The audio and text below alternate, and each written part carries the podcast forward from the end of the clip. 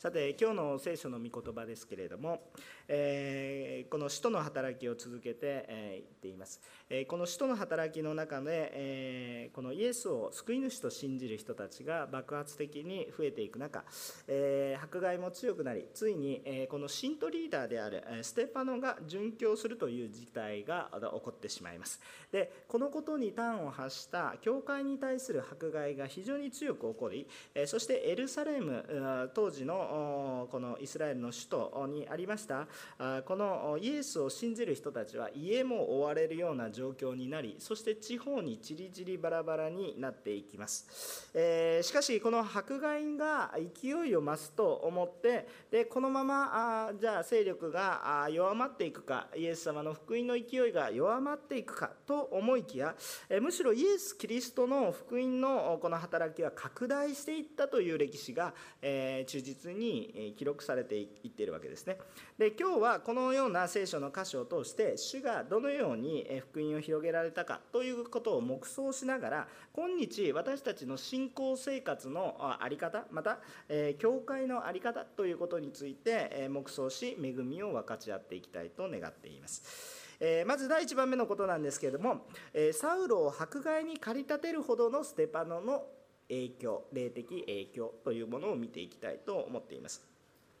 えー、本日の御言葉一節をお読みしたいと思います。3はいサウロはステパノを殺すことに賛成していた。その日エルサレムの教会に対する激しい迫害が起こり人たちの以外の者は皆ユダヤとサマリアの諸地方に散らされたとこのように書いてあります。で、えー、まあ、サウロという青年が、まあ、あ先週から出てきているわけですけれども、えー、サウロという青年はステパノを処刑することに対して、えー、まあ、賛成を表していたと書いてありますが、えこのサウロという人は、まあ、青年でありながらも当時のユダヤ社会の中ではリーダー的な存在であったということが、えー、まあ、先週も見ましたが「使徒の働き」7章の58節なんかによりますと、えー、殉教していくステパノの着物着ていたものが、えー、このサウロの足元に運ばれてくるというような出来事を通して、えまあ、このステパノを処刑にすることを、まあ、主導していた、まあ、リーダー格だというようなことは類推されるわけですね。で,、えー、ですこのことを通してさらにこのサウロは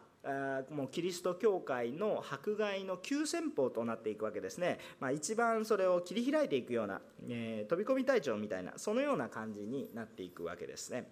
でその影響というのはあまりにも激しかったのでクリスチャンがエルサレムに住むことが難しいほどになりましたよというようなことなんですね。えー、まあ、皆さんも個人的な迫害を、えー、まああの家庭の中で、えー、経験したっていうような人もいらっしゃるかもしれませんね。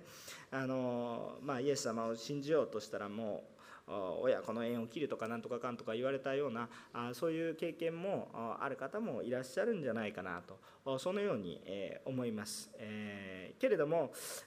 その迫害はそういうレベルにとどまらずそれよりももっと激しい全く見知らぬ人であるにもかかわらず家に入ってきてどんどんどんどん追い出しを食らっていってその町に住めないぐらいの皆さんがあの家庭の中でもしイエス様を信じると言ってですねで家から出ていけって言われてって、えその隣に住むことぐらいはできるわけですよね、え家から出て行きましたから文句ないでしょう。というような感じで、えできるかもしれません。同じ町に住むことだってできるかもしれません、えけれどもですね、あのこのこの時の迫害はどれほどだったかって言ったらもうエルサレムにいることができない。その町にいてイエスとでも言おうものならあっという間に追い出されてしまう。追い詰められてしまう。そのような激しい迫害があったんだということでございます。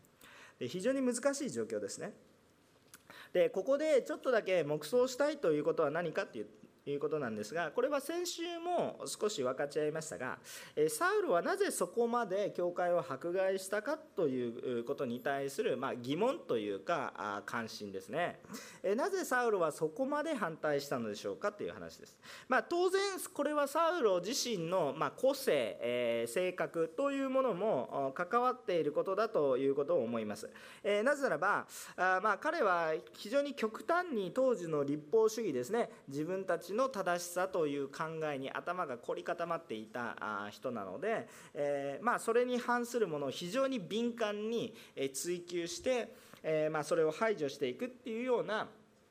そういう性格はもともとあったわけでしょうね。えー、しかしですねえー、まあ、当時、えー、このような大迫害が起こっていくっていうことの中において、まあ、一人ではできないことですねこういうことっていうのは。えーとまあ、大迫害を起こしていきますけれども1人で一生懸命行ったって限界があるじゃないですか。1日1件行ったからといってですね、えー、ただの迷惑おじさんになっていくだけであってですね。そんな社会的現象にならないでしょ。やっぱりそのような社会的現象になっていくっていうことはどういうことかって言ったらそのサウロに賛同するさまざまな人々がいたんだよ。そういうことでございますよね。えですからあまあサウロのこう行動に対してはサウロ自身の個性を超えて、まあ、その迫害が起こっていった、まあ、要因というものがあっただろうなということを思うんですね、まあ、当然それが立法主義のこの考え方ということでもあるとは言えるんですけれどももう一つ別の理由があのこの福音の霊的な影響力自体にあっただろうなというふうに私は感じています。それはどういうことかというとステパノの殉教ということに通して与えられた影響力その霊的な衝撃というものがあまりにも強かったからだと私は思っています。もしステパノが殉教していく時に、え、何の影響力もなく、え、ただ亡くなっていくだけというような形であるならばそこに居合わせたサウロは何もこんなに急先鋒になってこれは危ないと思ってですね、えー、こう滅ぼさないといけないんだあそういうふうにはまあ感じないというわけですね。えー、まあ、どんなにあの力のないものがいくら吠えようとですね変なことを言おうとしたとしても圧倒的多勢に無勢であったらですね放っておけば自然消滅しますねとそういうようなことでありますよ。取り除けばいいことですよということでそこまで、えこう大迫害をしないんだ徹底的に、え洗浄していかないといけないんだそういうふうな考えには至らないんですけどそれがどんどん増え広がっていく。力がある。そしてステパノという一人の人を通してもものすごい衝撃がある、えー、霊的な影響力があまりにも強いのでこれは危険だこれは危ないと思うからこそ大迫害が起こるんですね。えっと、ひょっとすると私たちもこの日本の中でそんなに迫害はあんまり経験してませんよと言うかもしれませんけれども、まあ、私たちがさらに悔い改めてですねリバイバルが起こっていったいったらですね、まあ、また迫害の時代に戻るなんていうことはですね、えー、まあ夢物語ではないと思います、えー、そのようなこともあるでしょう。また皆さんの家庭の中でもどんどんどんどん人が救われていったらその反対の力も強くなっていくんじゃないかなと。そうういうふうに思いますね。えしかしそれを超えるほどのあの影響力があったステパノは殉教をしたんですけれどもその死に準じるよりも大きな影響力がその生きてる人たちにどんとこう伝わったからこそサウロに危機感を生じさせたんだということなんですね。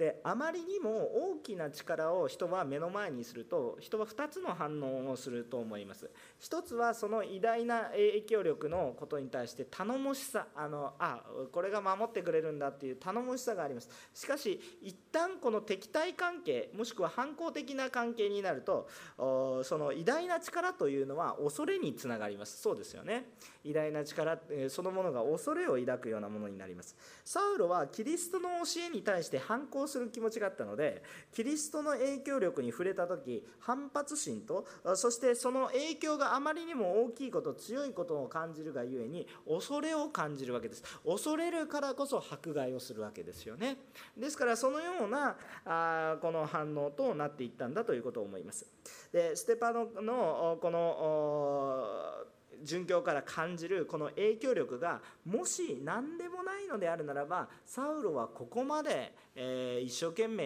えー、しないでしょう。もっともっと立法のことをみんなみんな知りなさいとそういうふうに一生懸命やったんじゃないでしょうか、えーえー、でも今はその立法そのものを教えるよりもこのものを省かないといけないということに対して、えー、命を懸けていくわけですね彼は。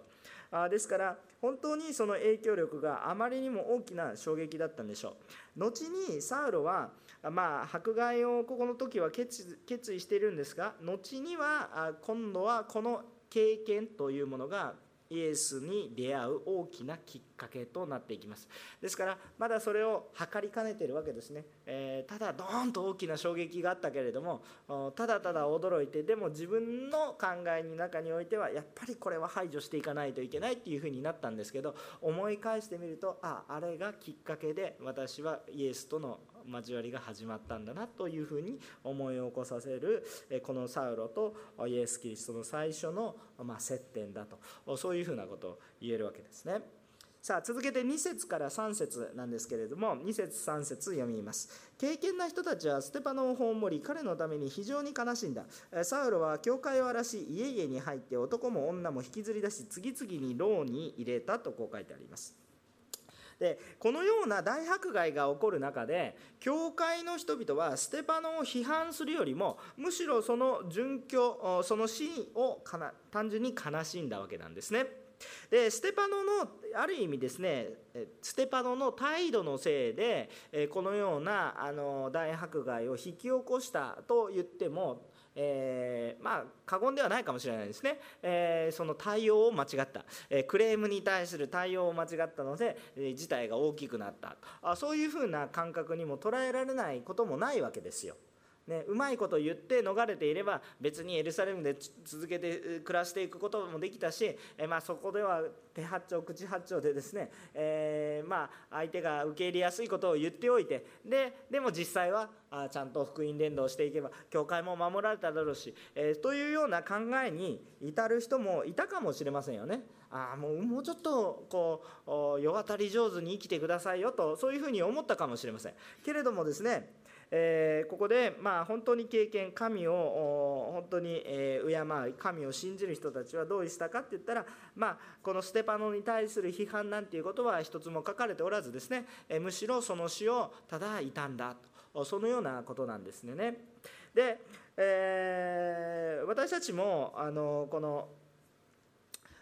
難しい状況にこう置かれていくわけですね。どんどんどんどん危険な状況に、えー、こう置かれていくことだってまあありえるわけですね。まあ日本においては逆にそういうのがない、えー、というふうにも言えますけれども、えー、ご家庭の事情やそれぞれの諸事情住んでいる場所においてはいろいろなことがあるでしょう。あしかしですね、えまあ理解に苦しむようなあこのような難しい状況っていうものがやってくるかもしれません。あしかしですね、えー、まあ、その中においてもこう主の働きはあるんだとそのように信じながらですね、えー、こう歩んでいくそのような思い、えー、というものが私たちには必要ではないかなというふうに思うんですね。で何にせよですね、えーと、このイエス・キリストを信じる者ももしくはイエス・キリストを信じない者もこのステパノの殉教っていうのはすごい大きなインパクトを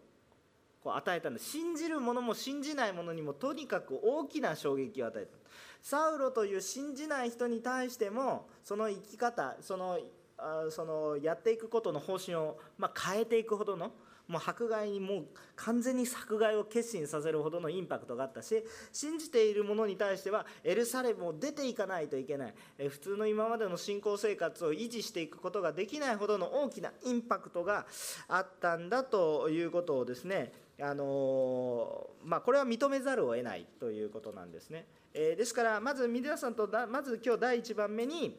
あのこの分かち合いたいっていうことは一体何だったかっていうとサウロを迫害にまで、えこう決意させたほどのこの種のインパクトがまあ一人の人を通してまあ起こったんだということなんですね。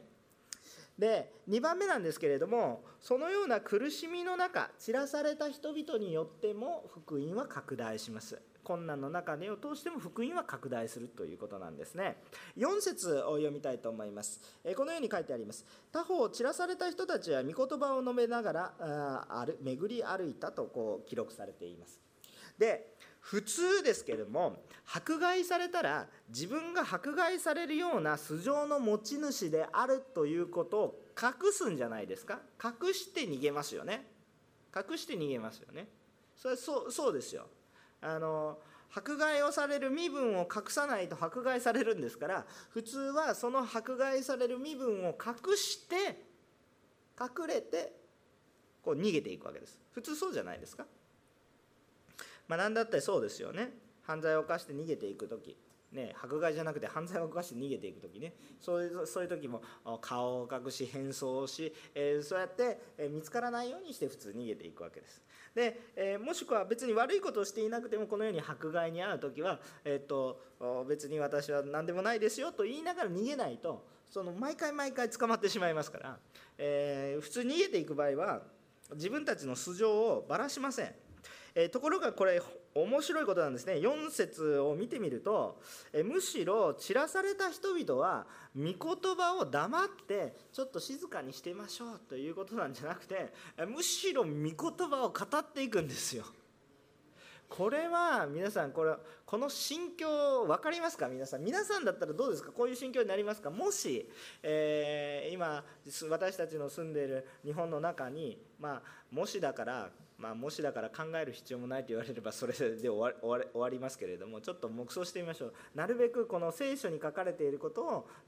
まあ、自分だったらどうなるんだろうなっていうことを黙想してほしいから言ってるわけなんですけれどももし迫害が起こって例えば皆さんが今住んでいるとこ出て行きなさいとあ言われる相当苦しい状況そして家族の何人かは捕まるようなそういうような状況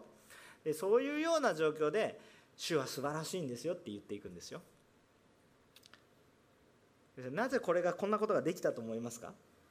何かもうここに書いてある内容散らされた人々は御言葉を述べ伝えながら述べ歩巡り歩いたって書いてあるんで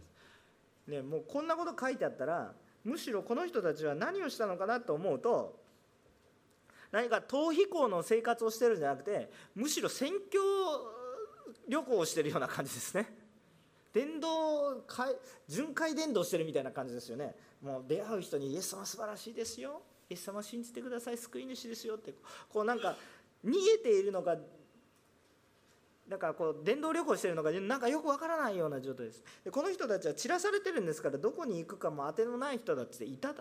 いたことだと思いますね。もちろん全員が全員そうだったとはあ分かりませんけれども。あしかし多くの人がそうであったのでまあ今でも福音が広がっていったんだとそういうことを思うわけですよ。でどうして当時の人たちはそんなことを思ったんでしょうかってで昔だからとかそういうふうに考えるとちょっと全然こう恵みにならないんですね。じゃあ皆さん今で住んでるとこ出ていけと言われてですね。でもそれでも主よ感謝ですって。主よの皆を褒むべきかな。だから影響力が強いんですけど皆さんの信仰生活の中にそういう信仰になっているかっていう話なんですね。じゃあそのそういう信仰はどこから出てくるのかっていう話なんですよ。でこれも後にだんだんつながってくる話なんですけれどもそういう信仰は皆さんどういう当時の人たちが一生懸命主を信じていて聖書の知識がたくさんあって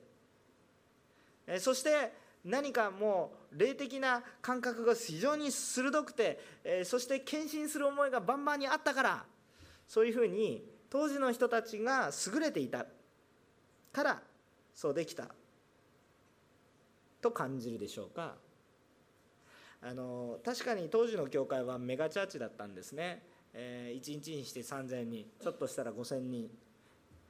もしこの5000人っていうのに3000人が入ってなかったらひょっとしたらもう8000人。で毎日加わってるからそれよりもさらにさらに多い。だから1万人ぐらいの教会だったと思いますよ。ね？その共同体が。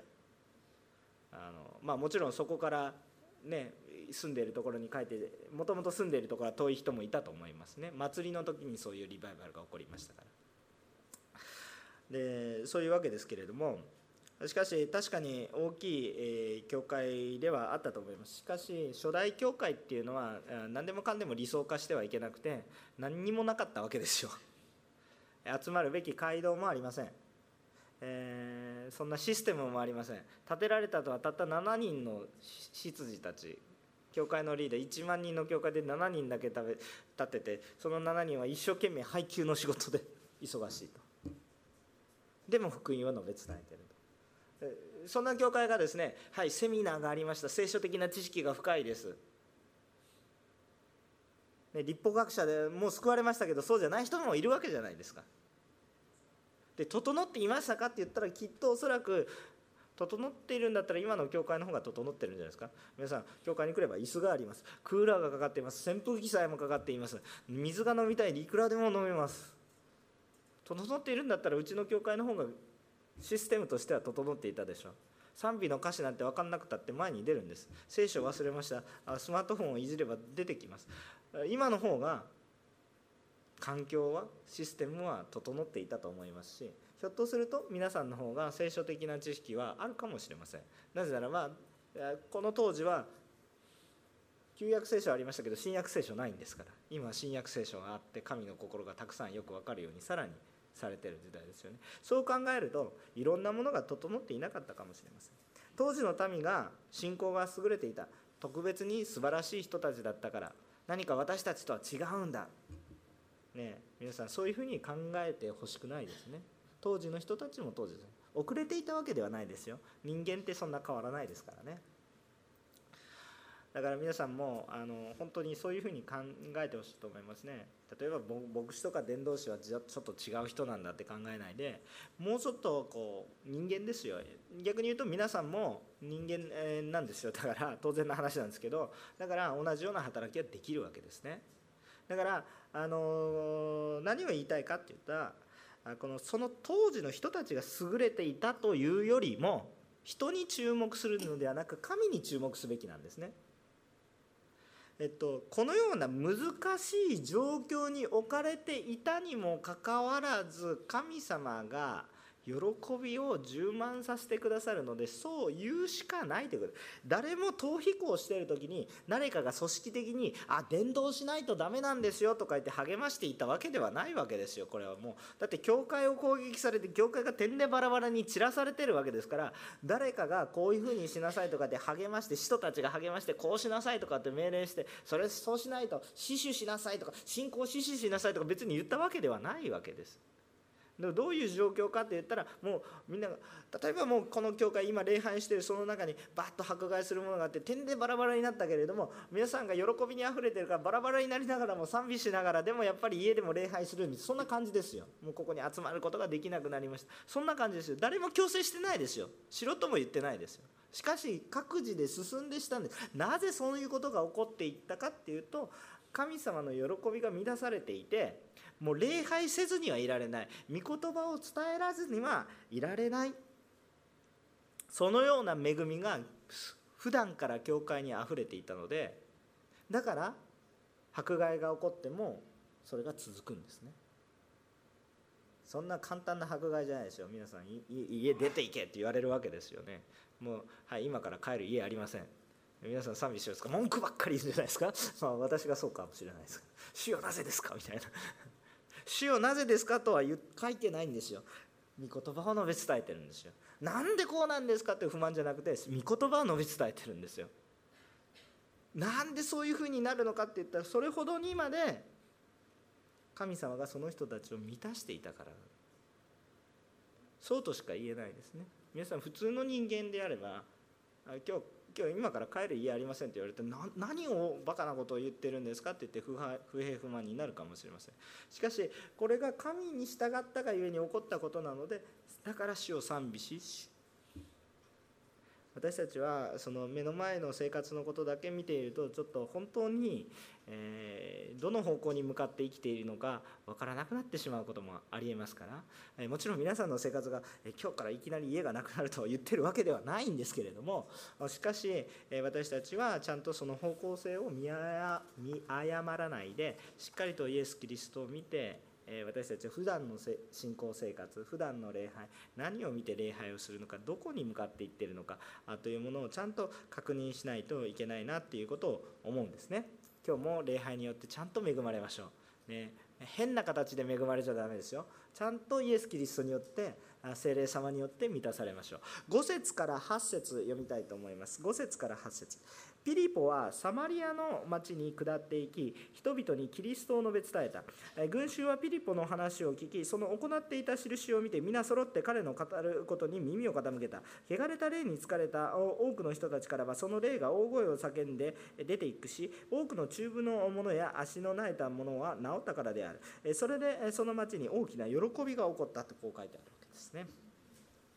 で人たちの以外人はまあこう頑張ってですね、えー、こうエルサレムに残っていることがまあできたんですね。まあ、あそれまでもちょっとこう批判の対象になっていたので、まあ、隠れるところがあったかもしれませんね、えー、まあ、人たちはそれまでもちょっと批判の対象それまでもこう迫害の対象ですよね。ペテロとかあヨハネとかも捕まったりもしていましたし。でそのような状況にありましたから彼らには隠れる場所があったかもしれない。でも他の人たちはもうこう散らされていってしまったわけですよね。でこのその中にピリポという人が出てきます。じゃあこのピリポは使徒なのかっていうとそうではないわけなんですけれどもこの人はじゃあどこに出てきたかっていうとかつてステパノが信徒リーダーとして使えるように選ばれた時一番最初に出てくるのがステパノ。次が誰ですか？ピリポ。信徒リーダー。2番目。2人目の施設だからまあステパノナンバー2みたいな感覚ですかね。まあそんな感覚。あいや分かんないですよ。その、まあ、でも名前順がそういうふうになってるので。えっとまああそれはまあ6章の5節にまあ書いてあるわけですけれどもこの提案は全員の承認するところとなる、えー、なり彼らは信仰と精霊とに満ちた人ステパノおよびピリポ。というふうになっているわけですね。えですからそのように。精霊とこの信仰と精霊に満ちていた人はステパノだけではなくてこれ同列なんですね。同同配列ですから全部かかっていくわけです。分かりますよね？えこう並べるためにはこう名前が並びますけど基本的には同列なんですね。並列の関係で全てにかかっていくだからこのピリポという人にも精霊とその信仰があこう溢れていた人なんだということを考えることができます。でこのピリポという人がまあ、あステパノの信徒リーダーのようにですね、えー、まあ、配食係給食係になっていたわけなんですけれども。でえー、この人が、まあ、サマリアの町に行くわけですね。でサマリアの町で何をしたかっていうと、まあ、当然逃げていったわけなんですけれども、えー、キリストを述べ伝え悪霊を追い出しですね、えー、まあ、病の癒しを行っている、まあ、イエス様がされたようなことを行っていたわけです。ででこのイエス様が行ったようなことをやっていたんですけれども、えー、サマリアなぜサマリアに行ったかなっていうことをちょっと考えてみるとサマリアとユダヤっていうのは霊的に、まあ、あ歴史的な意味合いを持って、えー、こうサマリアには偶像礼拝が多かったので端的に言うと偶像礼拝が多いのでユダヤの人たちとは仲が悪かったんですね。えー、だからユダヤの人たちはサマリアを迫害する。しサマリアの人たちはユダヤをユダヤを迫害していたわけです。それはちょっと霊的な問題があってそういうことになっているんですね。霊的歴史的な問題が絡み合っています、まあ、もしこういうことがあのもっとお知りになりたければやっぱりこうまあ、金曜日とね 今絵面記をやってますけども金曜日の礼拝とかちょっと他のところ、まあ、別のところでちょっと牧師を捕まえていただかないとちょっと細かい話まではできませんけれどもその歴史的な問題があって元は一つだったんですけどもちょっと分かれてしまって偶像にたくさん染まっていたところを意味嫌ってたわけなんですね。で、えー、そういうふうな状況がありますがその中において、えー、まあユダヤで迫害されるのでサマリアに逃げるというのは、まあ、逃げやすいですね。ユダヤの迫害が届きにくいですね。ユダヤ人はサマリアに行くことが嫌いでしたから。っていうかそれを滅ぼしそうとすると、まあ、全面戦争になっちゃうので、えっと、ぶつかってしまうので、まあ、こう嫌いながらうまいことやってたんです。近いんですね。歩いて行けるよりなんです。イエス様もサマリアを何度も通られました。近いんです。ででですからまず緊急避難として逃げるにはサマリアが良かったです。で、まあ、サマリアに逃げたわけですけれどもそこで、えー、まあ、何をしたかって言ったら隠れるんじゃなくて福音を述べ伝える。癒しと奇跡の技をどんどん行っていくと。あそういうようなことをなさっていたわけですね。でそもそもこのこの救われたユダヤ人たち自身もサマリアには行きたいですかというと多分行きたくはな喜んでいくあえていくとは行こうとは思わない。そういうところじゃないでしょうか。確かにイエスを信じたのであ神の愛は全ての人に及ぶんだっていうようなことを感じてはいたと思いますよ。感じてはいたと思いますけど昔からね昔からずっと生まれながらずっといがみ合ってきた国民のところにわざわざ行きますか？迫害でもない限り行かないでしょ。まずはユダヤ人私たちの家族。わざわざこう自分たちのことをガーガー悪く言う人のところにわざわざ何を喜んでそういう人たちのところに行くでしょうか。確かに神様は全ての人の神です。分かりますよ。でもわざわざわざわざ行くでしょうかって言ったら自ら進んでいこうとは思わないでしょ。皆さんお休みの日がありました、えーはい、皆さんのお休み十分に休んでください、えー、一つはあのこう素晴らしいホテルで皆さんを歓迎します、えー、一つの方では皆さんがあなんか悪口を言われますけどそこで強制労働することができます。さあ休みの日どっちに使いますか？ちゃんと戻ってこれますよって言われた時にどっち取りますか？私だったらホテル行きます。あのすいません。あのなんかガーガーガーガーわざわざですねこんな鞭打たれるところにわざわざ行こうとは思わずねホテルに行きたいと思いますよ。ああ楽だな。尊敬されてね。ああ素晴らしいですね。と言われるところに行きたい。皆さんだったらどうしますか？もう正直な話ですよ。楽な方に行きたいでしょ。ねちゃんと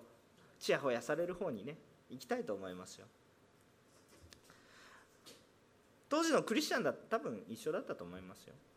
もちろんあの同胞のため家族のためとかそういうのはあったかもしれませんけどえわざわざサマリア人のところに行くの？みたいなね。それはなかったんじゃないかな。と思います。しかしユダヤ人の中で迫害が起こるので行くしかない。そういうような土地だったと思います。で行くしかなかったんですね。で多くの人が多分サマリアに逃げたと思います。なぜならば近いしそれは距離的に近いししかもまあバリアがあるわけですよ。バリアがね。この文化的にも歴史的にもいがみがいがあるから逆にこうユダヤから逃げてきたらやっぱりそうだろうみたいなこういう感じになるわけですよ。だから逃げやすいところなわけですね。まあそのような町に逃げたということができるわけです。でもう一つねあのそうそういう背景があるんだということをちょっと頭の中で目想に置いておいてほしいんですけれどももう一つちょっと考えたいことを考えてからちょっと結論的な話にしたいと思うんですけれどももう一つ注目したいのはこの述べ伝える働きがもう先ほどから言ってるんですけどこの7章8章とかいうところに人たちの名前はほとんど出てこないんですね。人たちの名前は出てこないですえむしろこれは信徒リーダーたちの話ですねステパノとかピリポだとか、えー、こういうふうな信徒リーダーの話なんですよ。でこのことからも非常に分かるように主は人たちだけの人たちにも使徒の働きがあったわけですよ。ね、もう悪というぐらいですから人の人たちにも人たちがした働きがあるわけですけれども人たちの働きだけじゃなくて本当に信徒リーダーの手を通して通にイエス様は後から信じた。もう目の前で見て信じた人じゃなくて目では見てないけど聞いて信じて告白していった。そういうような人たちを通して神様がこの迫害の中でも豊かに働かれ迫害そのものよりも大きな喜び大きな影響力を放っていく。そういうことに携われた。御言葉を委ねられたのはむしろ人たちよりも名もないクリスチャンたち。でその人たちが大きくこう働きをするのでだから拡大していくんですね。この拡大していく時に、まあ、これ人たちが悪かったわけじゃなくて人たちは人たちの別の働きがあったんですけど人たちは、まあ、エルサレムにいた。でもこの福音の拡大を担っていったのは人たちではなくてこの普通の信徒リーダーたちが精霊に満たされてただ信じて恵まれていた人たちが迫害の中でも喜んで伝えていた。強制感はなかったわけですね。喜びを持ってそれをやっていたんです。まあ迫害がなければ入ることもできないようなところにわざわざ行ってですね。そこででもそこでブーブーブーブー不満を言うんじゃなくてクリスチャンとしての進化はどうですか？そこで素晴らしい働きが起こっていくんです。私たちの信仰生活が試されますよね本当に。私たちが苦しい時にこそ本当に信仰が光るんですよ。苦しいから神様いるとかいないとかそういう話になってたらそもそも何を信じ何を見上げていたんですかっていう話。苦しいそのただ中の中において私たちは主を告白していくのかそこが信仰の本当に光るところということになってくるわけですね。実際に迫害がなければいけないところに入っていきそこで恵みが分かち合われていきます。一般信徒の手を通して。で結局ですけれどもイエスを信じる者がですねたくさん起こっていきます。でその町自体にも癒しが起こりそして結局どうなったのかっていうと町に何ですか大きな喜びが大きな喜びが湧き起こりました。で先ほどのこのステパノの殉教と悲しんでいる状況とこのサマリアの町で大きな喜びが起こっているっていうことのコントラストが激しいですよね。でこれは全く真逆のように思いますね。一方は悲しみ一方は大喜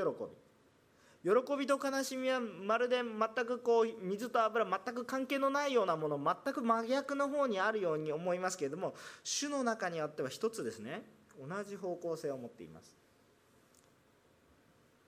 主は悲しみを喜びに変えられる方です。こういうことを考えるとイエス様がかつて弟子たちに最後の晩餐で語っていたような御言葉を思い出します。ヨハネの福音書の16章の20節から22節なんていうところを、まあ、他にもあるんですけれども開けてみますとこんなこと書いてありますね。ヨハネの福音書の16章の20節から22節までですね。聖書をお持ちの方は開いてくださってまたお持ちでない方のところにもお互いに見せ合っていただければとと思いますけれどもえー、ゆっくり読みますのでよく聞いていただければと思います。ヨハネの福音書の16章の20節から22節まで、え、ゆっくりお読みします。誠に誠にあなた方に告げます。あなた方は泣き、嘆き、悲しむが、世は喜ぶのです。あなた方は悲しむが、しかしあなた方の悲しみは喜びに変わります。女が子を産む時にはその時が来たので苦しみます。しかし子を産んでしまうと一人の人が世に生まれた喜びのためにもはやその激しい苦痛を忘れてしまいます。あなた方にも今は悲しみがあるが私はもう一度あなた方に会います。そうすればあなた方の心は喜びに満たされます。そしてその喜びがあなたかあなた方から奪い去るものは今ありませんとこう書いてある。これすごい力強い御言葉ですけど御言葉の成就が今起こっていると思いますね。えこの迫害の中においてもどうして彼らは御言葉を伝えていったのかその迫害の中でイエスとは出会ってるんです。だからこそ御言葉を伝えられました。迫害だけボーンってあってはい家出ていけって言われてそこでイエス様も見えない。御言葉も見えない。もうそうなってしまって現実家から出ていけっていうだけしかこう見えてなかったら不平不満しか出ないのは当たり前でしょう。それは当たり前の感覚だと思います。そうじゃありませんか？そそれでもそれでもイエス様も何も見えないのに喜びましょうとか言ってたらそれこそそれこそおかしいですよ。それこそ何かおかしいことになっている。そんな人生やめなさいと私も言いたいと思いますけれども。しかしそういう迫害の中苦しみの中にあってもイエス様見えたらもうなんかもうどうでもよくなってしまうというかどうでもよいと言いますよりそれを超えた恵みがあるということに確信に満ち溢れるのでこれを通してこの悲しみは喜びに変わるんだという確信が与えられるわけなんですね。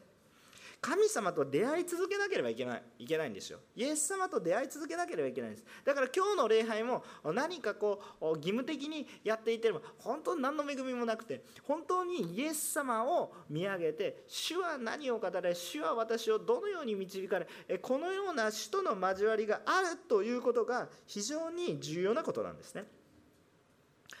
であのまあ、この御言葉にあるように悲しみは悲しみだけで終わるのではなく主と共にあるならば悲しみは喜びに変わりますということなんですね。今日ここに書いてある通りです。もうあの時はステパノが死んでしまった。そして大迫害が起こった。もう悲しむしかない。私の家は取り去られた。住むところもない。悲しむことしかない。けれども主は私とおられる。なんでこんなに喜びがあるんだろう。そして今まで伝えたくもなかったような人に伝えてみるとそこに素晴らしいことが起こってものすごい喜びが町全体を覆って初めてその時にああやっぱり主は働かれているんだということが理解できる。実際そのようなことがこの使徒の働きの8章の1節から8節に起こっていますね。大逆転ですね。全く違う喜びですね。私は家を追われていきましたけど主なんか知らないと言っていたその町が神様を知ることによって変えら町全体が喜びに変わるというような奇跡が起こっていく。そういう喜びがあったということです現実に。じゃあ今日今日私たち今は悲しみの中にあるからこそこういうそういう方もいらっしゃると思いますね悲しみの中にあって苦しみの中にある人こそ悲しみの中にあってまだ先が見えないからこそ何が必要なんですか信仰というものが必要なんです。御言葉はあるんです。まだ喜びに変わってないですね。現実が。現実がその目に見える現実が。霊的には喜びがあったとしたとしても現実苦しいかもしれませんね。悲しみの中にあるかもしれません。でもこの悲しみが喜びに変わるんだとイエスに出会えば喜びに変わるんだよということはイエスご自身が告白されそして事実そのようなことが起こっていてそれもまた聖書で確認します。さあ今私は悲しみの中にいれば悲しみの中にいるのでそれしか見えないかもしれませんがその中でイエスと出会いそしてイエスが働かれるならば精霊が働かれるならば一体どうなるかというとそれが喜びに変わるんだ。その御言葉は私たちに与えられています。でも現実今悲しみの中にあるからそのこの喜びに変わったのを見ることは今現実としてはできません。肉眼で見ることはできません。しかしいつか見ることはできます。だから今何が必要なんですか？信仰というものが必要になるんです。御言葉は与えられてるんです。皆さん信じますか？今苦しみの人生の中にある皆さん。その苦しみは必ず意味があることを信じますか？先生そんなこと言ったって苦しいんですよ。って言ったそうですよ。苦しみはあると考えて。そんな気休め言わないでください。それは信仰ではないわけですよ。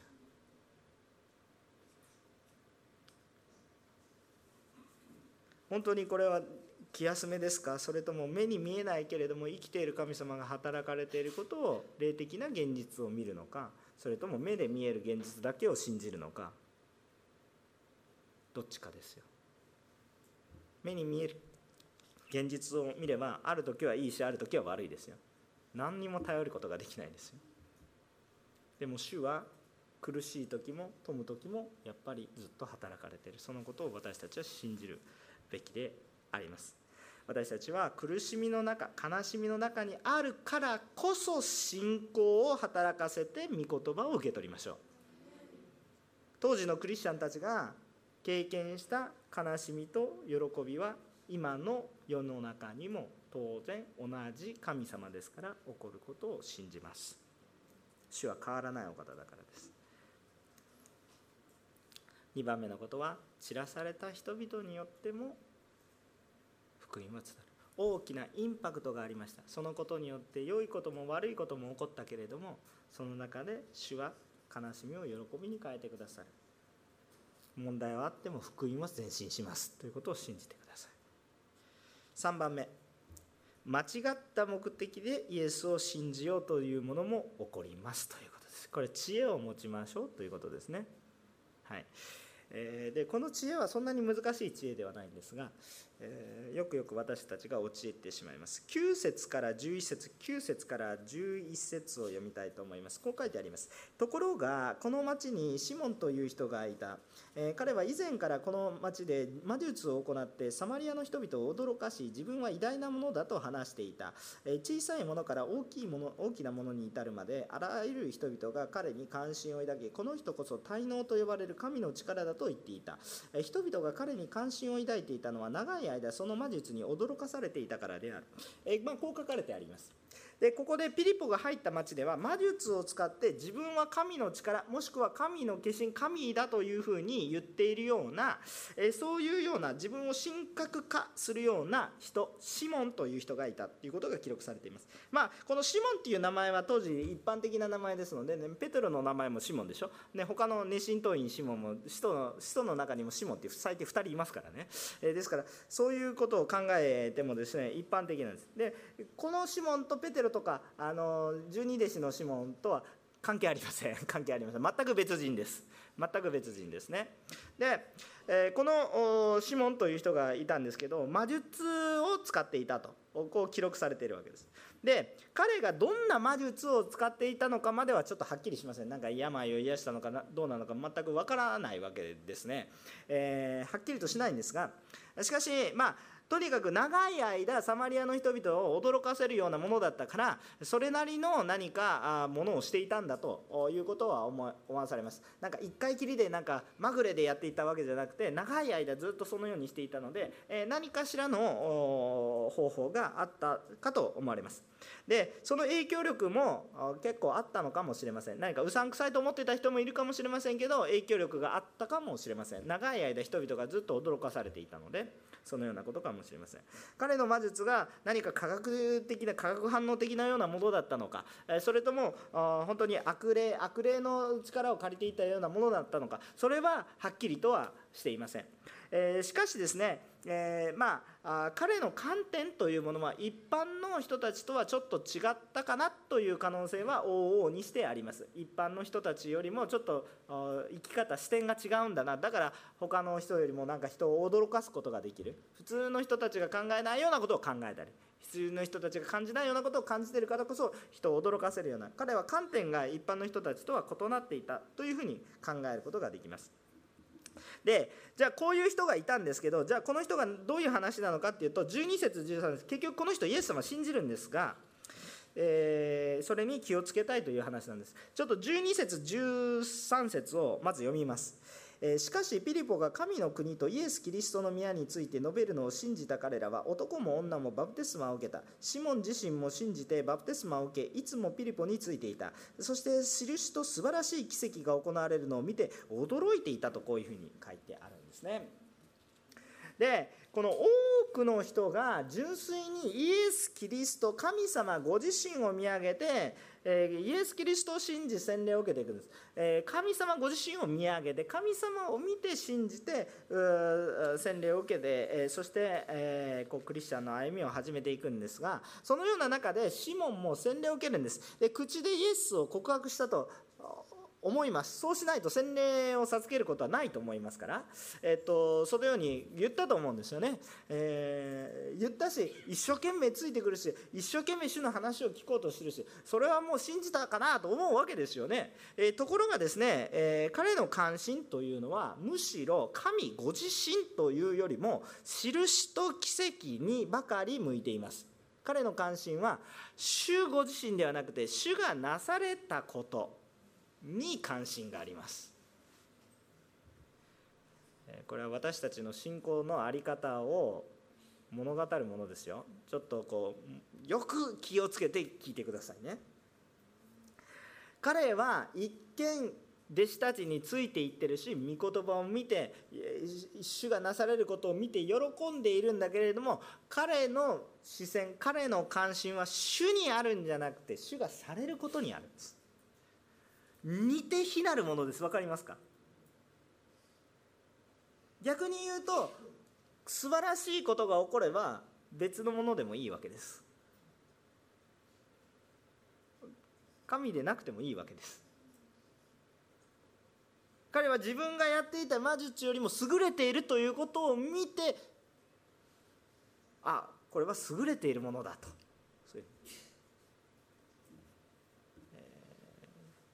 私日本人なんですが日本人って大体こういう考えです。そうですそうです。なんかアーメンが出てきてしまいましたけどもあの これは聖書の言葉じゃないのでね。あの、はい、アーメンででもねそう感じるかもしれない。優れていれば何でもいい。私を助けてくださるのであれば神社に行けばいいし私を助けてくれるのであればお寺に行けばいいし私を助けてくれるのであれば教会に行けばいいと。主がされることに関心がでこれはこれはあの関心があってもいいんですよ。間違ってはいないんです。でもその主たることがそれが目的になるのはおかしいんですよ。これは似て非なるものなんです。私たちがこの信仰生活をしていく時に重要なのは何かというと主ご自身なんですよ。そこが本当にだからどんなに社会の中でいい働きをしていようがどんなに何かこう人に見せられるような素晴らしい奉仕がご奉仕があったとしたとしてもそこに霊的な力があるかないかは何の差かっていうと主ご自身を見上げているのかそこに神様との個人的な本当に、えこの人格的な交わりがあるのかどうかっていうのが生命線なんですよ。私たちがどんなに経験にですね、え毎日礼拝がある教会ですというふうになってもそれが義務的に何か形式的になってしまって神様との関係がなかったらもうイエス様がかつて神殿で怒られたようになんじゃこれはと言ってですね怒るようなものになってしまうわけですよ。重要なのは神様ご自身なんですね。そこから形が生まれてくる。そこから働きが生まれてきてる。であの来週の箇所にもっと詳しい話が出てくるんですけどこれは来週の箇所にもっと取り扱うんですがこのシモンという人は勘違いをしてるんですね、えー、彼が魅力を感じているのはイエス・キリストご自身というよりもその力なんですね。その力とか奇跡その現象というものに対して関心があるんです。でこれは全く違うんですよ。似てるような感じですよ。けれども全く違うんです。で私たちも気をつけないといけないです。で神様は当然癒されますか癒されませんか癒しも起こりますよ。で癒し起こったって書いてありますよね。でそして神様は心傷つくものを慰められますか？慰められませんか？って言ったら慰められますよ。それはそうですよ。で神様裁くこともされるでしょう。裁くこともされるけれどもその裁きだけが目的でも癒しだけが目的でも慰めることが目的でもそれだけが目的ではありません。それもしますが本当の目的は別にあります。その目的とは一体何かって言ったら神様の目的今いろいろなことを働きの目的いろいろされている目的は何かと言ったらもうこれは本当に簡単なことなんです。私たちが罪から解放されて神様との愛の関係を回復することが神の目的なんですよ。神のところに立ち返る。旧約聖書がずっと言ってるじゃないですか。偶像礼拝に行くんじゃなくて私のところに戻ってきなさいと。いうことなんですね。戻ってこいって言ってるんです。えー、こう神を信じたからって今日私がたくさんこう富を持って、えー、お腹いっぱい食べられるようになるんですか？そういう時私はそう言われるとそういう時もありと思いますとしか言いようがないです。そういう時もありますと。でも日持ち時もありますよって。だって実際そうだから。でも死ぬことはない。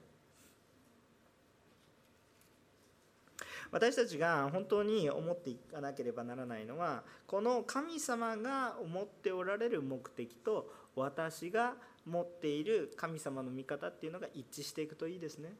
これがずれていると本当に何か悲しいんですよ。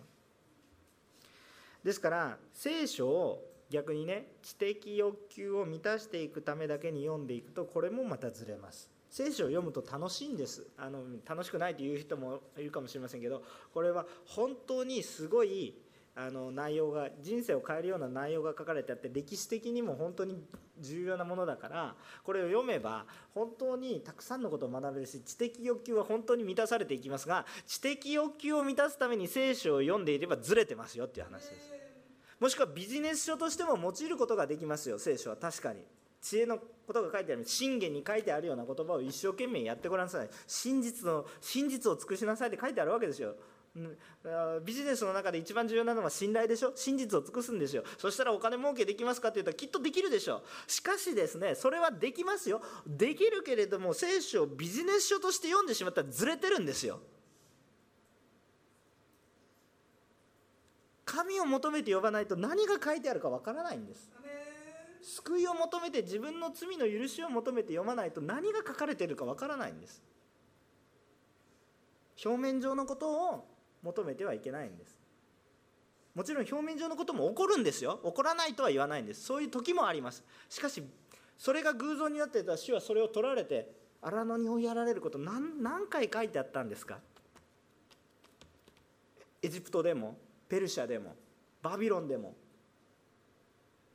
イスラエル人たちはトップに上り詰めていきますよ。そそこにいたらいいじゃないですか。そこで自分たちの国にクーデターを起こして帰っていったらいいわけじゃないですか。でも主はそういうことされないで出エジプトされるんです。エルサレムの帰還を果たさせるんです。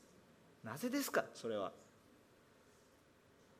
その富が目的ではないからです。神様との関係の回復が目的だからですよ。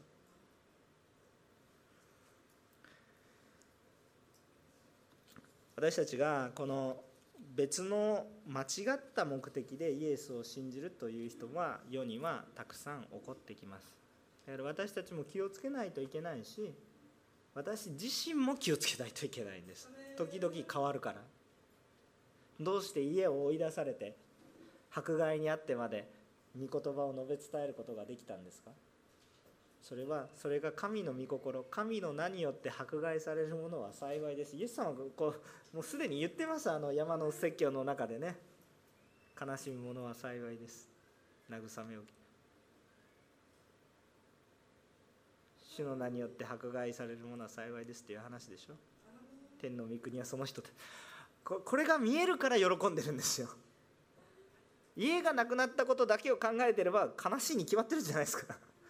これこれが嬉しいとか言ってる人はちょっとちょっとおかしいですよ。それは悲しいに決まってるけれどもでも天の御国を相続していくことなんだなその道が見えるから喜んでるわけです。神様との関係があるからそれを喜んでるんですよ。何の人生の意味もないと思えるかもしれないけどそれがあるから逆に人生が豊かになっていくんですね。その人生の原動力を知った人たちですよ。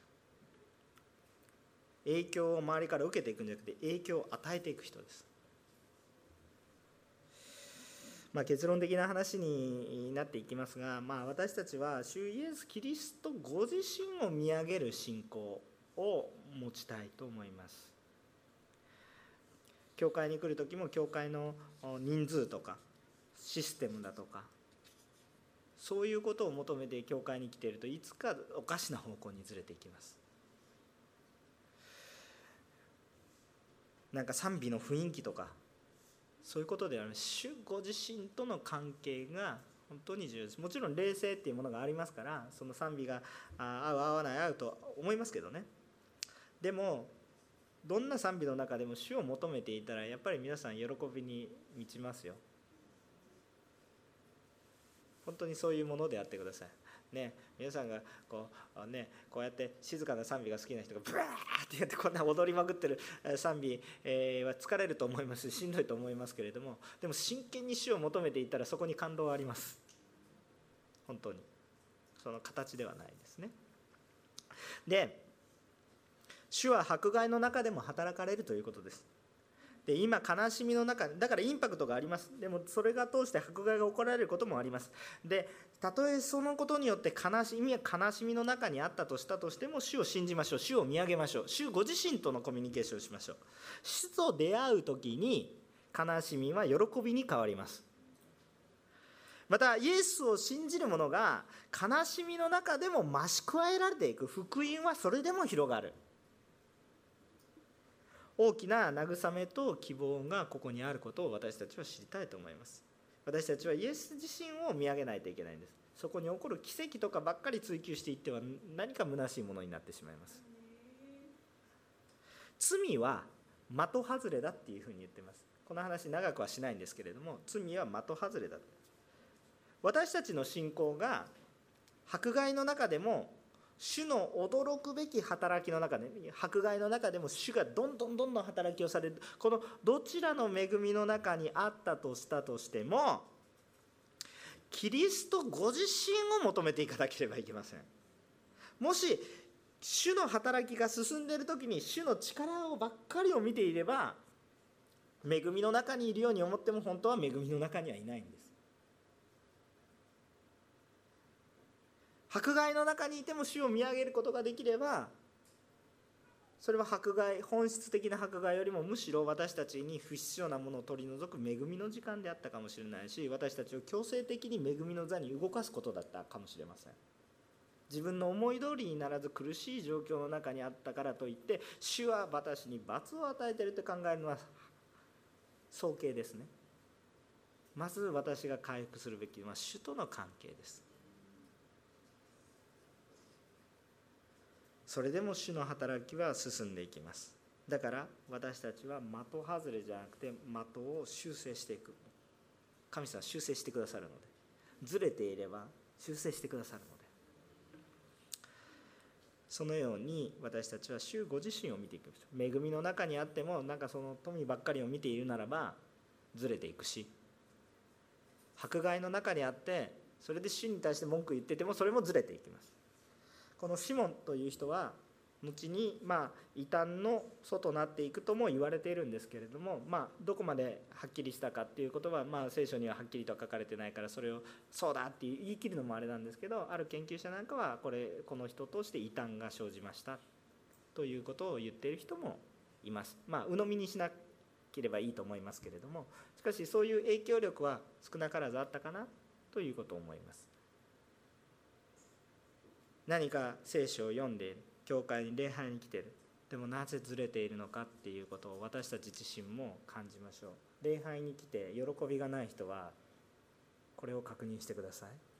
礼拝に来てるのに苦しみばっかりある人はこれを確認してください。私は今日何をしに来てるのか。